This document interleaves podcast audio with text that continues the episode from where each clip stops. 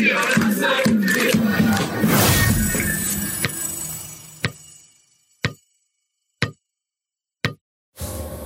So, und da sind wir wieder mit unserer nächsten Folge unseres Podcasts Eintracht Trier, das sind wir.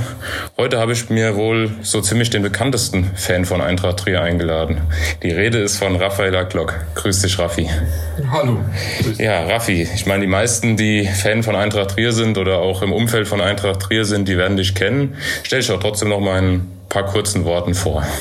Ja, ich bin Raphael Aklock, 44 Jahre alt, bin seit 1984 dem Verein eng verbunden, also sprich seit meiner Kindheit. Und bemühe mich nach Möglichkeit, alle Spiele zu sehen, die für die Eintracht von Bedeutung sind und damit auch von Bedeutung für mich sind. Arbeite als Erzieher seit 23 Jahren hier im Stadtteil in Trier Nord, im Ex-Haus und jetzt in der Folgeeinrichtung im Hoch Trier Nord. Und bin dementsprechend mit dem Stadtteil und mit äh, dem Fußballverein hier eng verbandelt.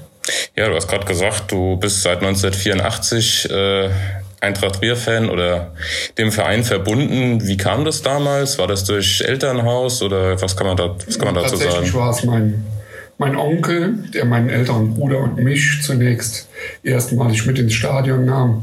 Er war schon Eintracht-Fan. Er hat aus uns dann einen werden lassen. Und tatsächlich war das Feuer mit dem ersten Spiel entfacht.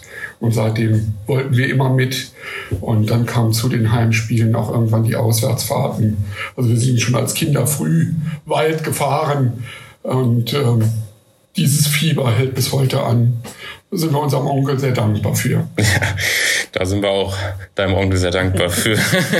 Und ähm, wann kam das dann so zu organisierten ähm, Fanaktivitäten, sag ich mal, mit Gründung eines Fanclubs und so? Wie kam, wie kam das dann und wann ja, war das? Also war dann Mitte der 90er, war man dann natürlich in einem Alter, in dem man sich dann auch ein bisschen loslöst von den verwandtschaftlichen Vorgaben, so dass mein Bruder und ich auch immer mehr den Kontakt eben in die gleichaltrige Fangruppierung gesucht haben.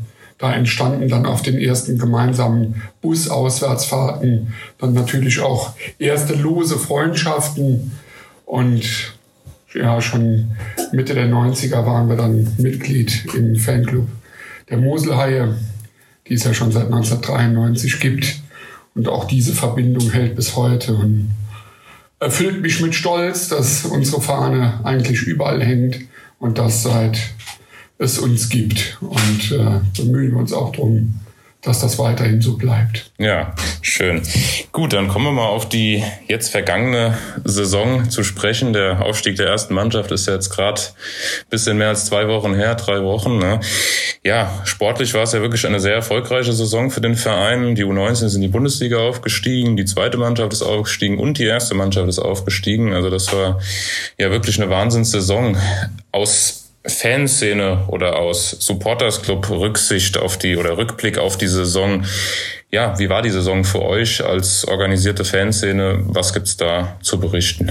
Ja, ich kann sagen, also die Supporters Club Sache, die wir so seit 2018 ähm, in den Vordergrund gerückt haben und äh, eben dafür gesorgt haben, dass dieser Supporters Club am Leben bleibt. Ähm, der hat seitdem, glaube ich, diese Entwicklung innerhalb der Fanszene und innerhalb des Vereins ähm, ganz gut begleitet und äh, beobachten können. Und sicherlich ist dieser Aufstieg in der Form mit auch den Nebenerscheinungen, dass eben auch noch äh, die A-Jugend als auch die Zweitmannschaft den Aufstieg gemacht haben, äh, unfassbar, äh, ein, ein Riesenerfolg. Wir alle haben danach gelächzt ich darf sagen, ich gehöre zu den größten Pessimisten, äh, was unsere Eintracht angeht, weil es mein Naturell ist. Aber ich habe tatsächlich schon Anfang der Saison gesagt, wir sind dieses Jahr dran. Ich konnte es nicht erklären. Ich glaube, es waren diese ganzen Nackenschläge äh, durch Verbandsentscheidungen, Corona äh, und andere Dinge, die immer wieder dafür gesorgt haben, dass der Verein eigentlich nicht zu seinem verdienten Lohn kam, so dass ich das Gefühl hatte, jetzt jetzt sind wir fällig. Und das war dann glücklicherweise auch so. Und die Art und Weise, wie Verein, wie Fans zusammengewachsen sind, Dazu muss man sagen, wir hatten schon immer eine starke Fanbase. Also wir können von immer äh, 1000 bis 1500 Leuten in der Oberliga reden, die diesem Verein sehr, sehr eng verbunden sind. Was dann im Laufe der letzten Monate passiert ist, war natürlich unfassbar und erfüllt mich mit Stolz, auch mit Bewunderung, auch dass die Stadt den Verein wieder so ins Herz geschlossen hat. Überragend und ich hoffe, dass wir davon was mitnehmen in die kommende Saison und äh, diesen Funken, den wir jetzt entzündet haben, auch zu einem stetigen Feuer entwickeln können.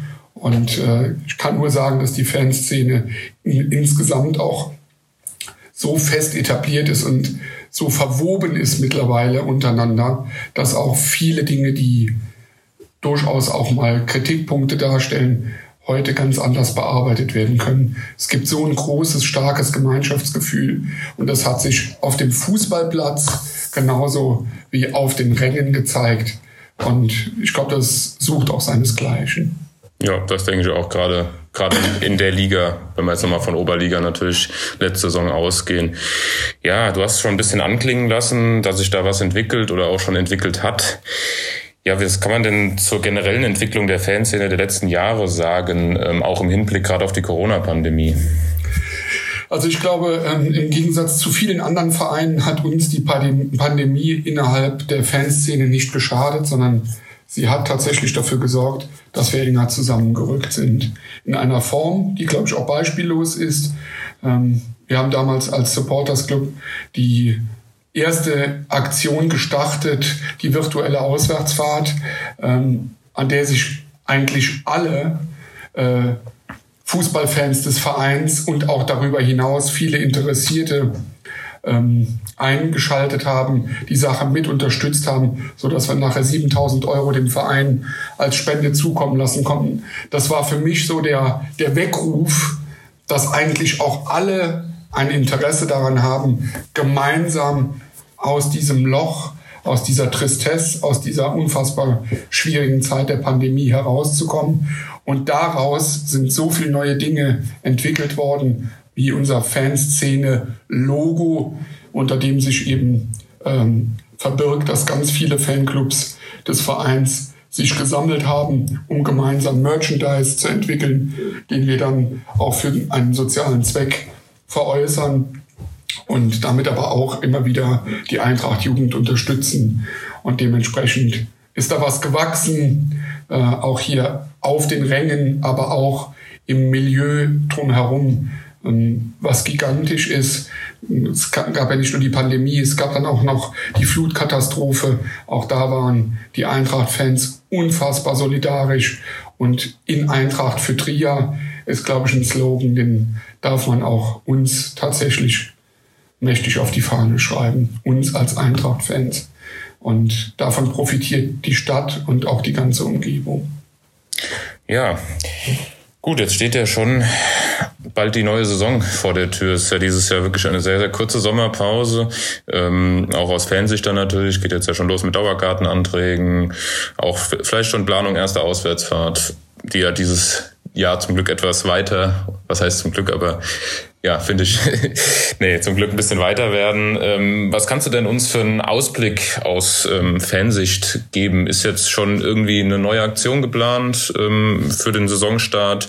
Steht das noch ein bisschen in den Kinderschuhen oder was, was ist geplant jetzt ähm, für das Jahr auch noch im Hinblick auch Weihnachtssingen eventuell? Also mit Sicherheit wird es zum Saisonbeginn auch einen entsprechenden Empfang durch die Fans geben. Ähm, hier gibt es aber verschiedene Gruppierungen, die sich in ihren Bereichen wohlfühlen und da ihre Fähigkeiten ausspielen werden. Da möchte ich jetzt auch noch nicht so viel verraten. Ähm, Fakt ist, ich denke, wir werden die Mannschaft gebührend auf den Platz begleiten äh, im ersten Spiel. Aber ich bin grundsätzlich ein Freund dessen, äh, dass wir diese kontinuierliche Unterstützung einfach schaffen, dass wir auswärts wie zu Hause enorm präsent sind und die Mannschaft nach vorne peitschen, die Mannschaft uns mitnimmt, so wie wir die Mannschaft mitnehmen in Phasen, wenn es nicht so läuft. Und da werden wir als SCT, aber auch alle anderen äh, Vereinszugehörigen und Vereinsunterstützer mit Sicherheit jede Menge in die Waagschale werfen.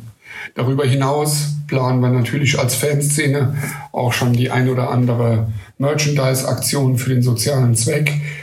Und das Weihnachtssingen gehört ja mittlerweile zum festen Bestandteil und beinhaltet diesmal auch das erste kleine Jubiläum, nämlich fünf Jahre. Ah, schön. Und wir wünschen uns natürlich, dass wir es diesmal nicht online stattfinden lassen müssen, sondern wieder im Stadion mit reichlich Zuschauern, Besuchern, Mitsingern. Ähm, auch hier jede Menge Positives schaffen, ein Gemeinschaftsgefühl weiterentwickeln und die Mannschaft als auch uns Fans gebührend aus dem alten Jahr verabschieden, ins neue hineinstarten. Und da wünsche ich mir natürlich auch, dass möglichst viele Eintracht-Fans, aber auch andere Interessierte sich dieser Thematik widmen und uns besuchen kommen.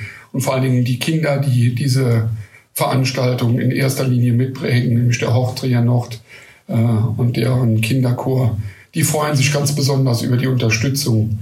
Und ist halt auch eine Veranstaltung, die mir deshalb so am Herzen liegt, weil sie auch viele Menschen an den Verein, Verein herangebracht hat, die vorher mit Eintracht Trier recht wenig Berührungspunkte hatte. Und ich glaube, viel bessere positive Publicity kann der Verein sich eigentlich zur Weihnachtszeit gar nicht abholen. Und letzten Endes ist es einfach ein schönes Gemeinschaftsgefühl, so aus dem Jahr herauszugehen. Ja, wenn da ein Termin feststeht, dann werden wir da auch in der Hinsicht natürlich in die Werbung gehen, in die Bewerbung. Wir hoffen natürlich, dass wir es im Stadion machen können. Das wäre natürlich echt super. Ähm, auch wenn es dann dunkel ist, die Kulisse, alles, das ist ja wirklich, wirklich äh, immer schön. Ja, abschließend ähm, würde ich dich gerne noch fragen. Also ich bin jetzt seit knapp zwei oder bisschen über zwei Jahre im Verein und ich habe den Verein bis jetzt als ähm, sehr homogen äh, wahrgenommen, also sowohl die verschiedenen Interessengruppen, Fans, sei es Beirat, Vorstand, alles was alle Interessengruppen, die rund um den Verein sind, ähm, finde ich, stehen in einer guten Kommunikation, beziehungsweise ähm, klar gibt's immer gewisse Punkte, die vielleicht auseinandergehen, aber es ist jetzt jetzt kein äh, Krieg innerhalb des Vereins oder so. Du jetzt aus aus ähm, Fansicht kannst du mal ein paar Worte sagen, wie das, äh, wie momentan der Verein auf dich wirkt, die Arbeit des Vorstands, die Arbeit der Geschäftsstelle, vielleicht auch im Vergleich zu noch von, von ein paar Jahren? Ja, in der Tat habe ich da ja langjährigen Einblick und die Erfahrung und kann zunächst erstmal sagen, dass die Kommunikation zwischen Fanszene und äh, Fußballverein Eintracht Trier mittlerweile auf sehr soliden Füßen steht. Da gibt es einen regelmäßigen Austausch, da gibt es intensiven Austausch der durchaus auch äh, mit unangenehmen Themen mal behaftet sein kann. Aber wichtig ist, dass der Austausch sehr fair ist, äh, auch sehr offen gehalten ist und dass alle Seiten eigentlich mittlerweile sehr bemüht sind, ähm, auch immer einen Schritt aufeinander zuzugehen. Und das ist auch die Grundlage, ohne die kann man Eintracht auch nicht leben. Und da hat der Verein genauso gelernt wie auch die Fans. Und ähm, in der Tat ist es so, wir sind natürlich auch beruhigt, wenn der Vorstand kontinuierlich arbeitet und nicht gefühlt alles halbe Jahr jemand anderes das Ruder in die Hand nimmt. Und andersherum ist uns aber auch wichtig, äh, dass es nicht automatisch heißt, äh, der, der jetzt das Ruder in der Hand hat, äh, kann einfach stets weitermachen, wie er möchte, sondern es geht immer darum, konstruktiv zu bleiben, offen zu bleiben und da werden wir schon auch immer als Fans den Finger auch in die Wunde legen. Ich sage ganz bewusst Themen wie Vereinsheim.